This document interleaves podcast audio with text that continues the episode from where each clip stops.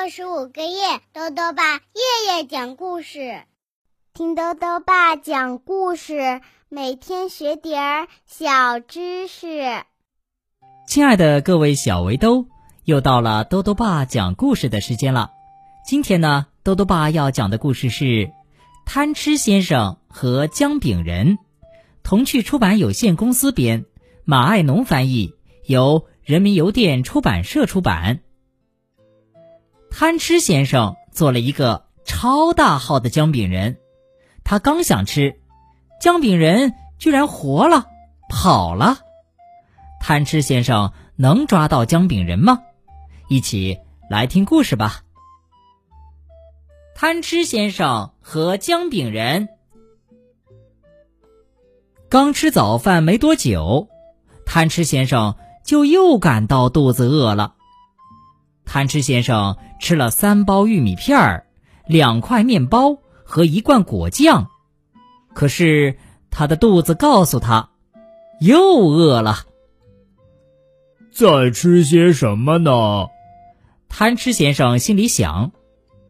哦，我知道了，他大声说：“我要做一个姜饼人。”毕竟是贪吃先生啊，一做就做了一个特别大的姜饼人，放进了烤箱里。他在等姜饼人烤熟时，吃了一份点心，一块巧克力饼干。接着又吃了两块巧克力饼干，实际上一整包巧克力饼干都下了肚。吃完最后一块饼干时，他突然听到一阵咚咚的敲打声，是从烤箱里传出来的。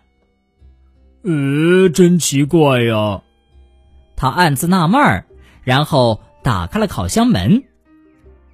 那个姜饼人竟然猛地跳了出来，把他吓了一跳。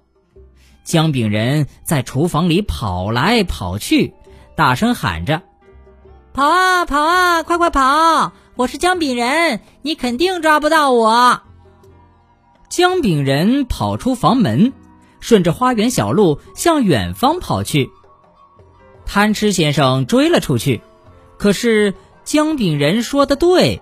贪吃先生根本追不上他，一眨眼的功夫，姜饼人就没影儿了。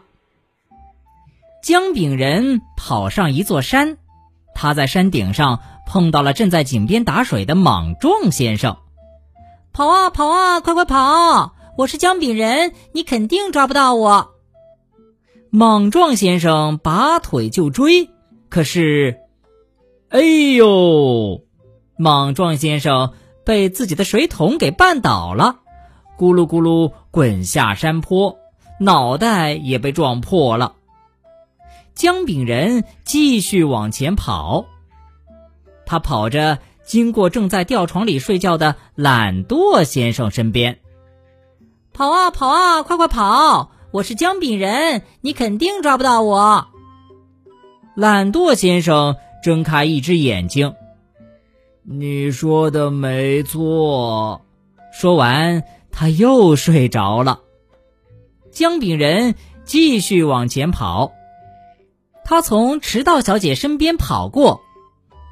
跑啊跑啊，快快跑！我是姜饼人，你肯定抓不到我。迟到小姐拔腿就追，可是姜饼人跑得太快了。哦，天哪！我连到站的公共汽车都追不上，更别提姜饼人了。迟到小姐唉声叹气道：“没有人能抓住姜饼人。”慢吞吞先生太慢了，糊涂先生犯了糊涂，跑错了方向，就连挠痒痒先生那两条长的出奇的胳膊也够不着姜饼人。哈哈！谁都抓不到我，姜饼人吹起牛来了，他得意极了，决定躺下来休息一会儿。他沉沉的睡着了。抓住你了！一个声音说。接着，一只粉红色的大手把姜饼人抓了起来。从容不迫，胜券在握。”贪吃先生说道。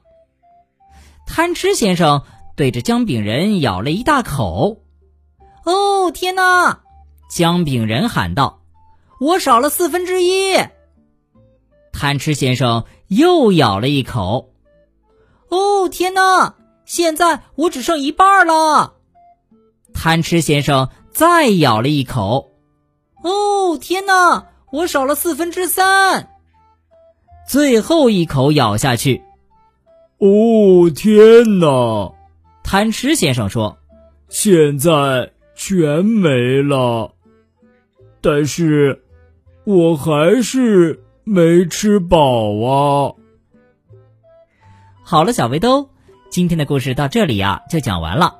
最后呢，又到了我们的小知识环节。今天啊，多多爸要讲的问题是：圣诞节为什么有做姜饼人的传统呢？